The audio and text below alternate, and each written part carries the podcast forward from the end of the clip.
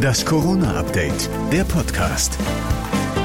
Hallo zusammen, wir starten in eine neue Woche mit dem Corona-Update, der Podcast mit dem Nachrichtenstand vom Montag, 30. November, 14 Uhr. Ich bin Thorsten Ortmann.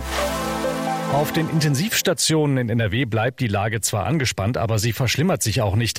Das sagt der Fachverband der Intensivmediziner Divi. Er hat heute ein Prognosemodell für die kommenden Wochen vorgestellt und das sieht ganz optimistisch aus. Der Chefarzt der Kölner Lungenklinik, Christian Karagianidis, hat berechnet, dass der Zuwachs an Patienten deutlich abgenommen hat.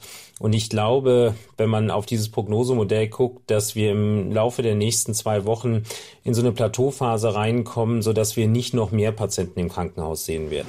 Mehr Maske, strengere Kontaktbeschränkungen und Lockerungen über Weihnachten. So sollen die Regeln in der neuen Corona-Schutzverordnung des Landes NRW aussehen. Danach soll jetzt auch vor den Geschäften und auf Parkplätzen eine Maske getragen werden. Zumindest die Hotels sollen Weihnachten Familienbesucher beherbergen dürfen. Apropos Hotels, noch ist unklar, ob auch die Skisaison im Sauerland durch eine einen Schließungsblizzard aus Laschets Staatskanzlei hinweggefegt wird. Was wohl die Niederländer zum Wegfall ihrer hochalpinen Skisaison im Sauerland sagen werden.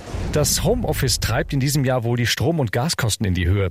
Das Vergleichsportal Verifox hat mal nachgerechnet und kommt auf Mehrkosten von rund 4 Prozent oder rund 45 Euro mehr allein an Heizkosten. Zum Glück plant die Bundesregierung einen Homeoffice-Zuschuss in Höhe von 5 Euro pro Tag, allerdings höchstens 600 Euro. Gleichzeitig sollen die Finanzhilfen für Firmen verlängert werden, sagt der Bundesfinanzminister Minister Scholz im zweiten. Es wird Überbrückungshilfen mindestens bis zum Juni des nächsten Jahres geben, die wir sogar umfassender und großzügiger ausgestaltet haben als die bisherigen. 40 Prozent der Menschen in Deutschland klagen laut einer aktuellen Umfrage über mehr Hausarbeit durch die Corona-Pandemie. Immerhin 9 Prozent, darunter vorwiegend Männer, haben durch die Pandemie festgestellt, dass Hausarbeit sogar Spaß machen kann. Tja, schon erstaunlich, wie das ist, wenn man was zum ersten Mal macht, oder?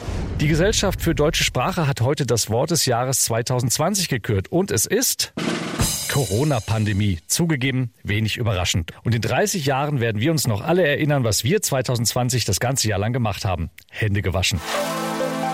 So viel zum Corona-Update vom 30. November. Noch mehr Hintergründe zum Thema hört ihr auch in unserem Podcast Corona und jetzt. Und den gibt's überall, wo es Podcasts gibt.